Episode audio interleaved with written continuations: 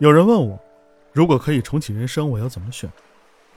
我问，你对你当前的人生不满意吗？他说，是的。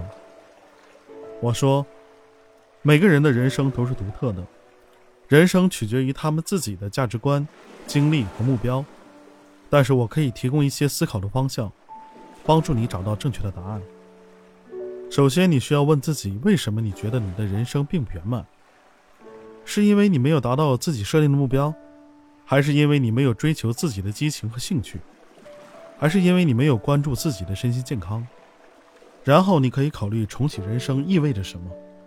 你会选择完全不同的生活方式，还是只是希望纠正一些过去的错误，或者改变一些决策？你有没有考虑过，你在这新的人生中想要实现什么？最后，你需要思考现实中的可能性和限制。即使你可以选择重新开始，也有可能会遇到新的挑战和障碍。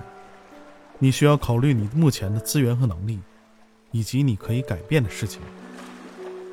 无论你决定如何行动，都要相信自己的决定，并积极的寻找支持和帮助。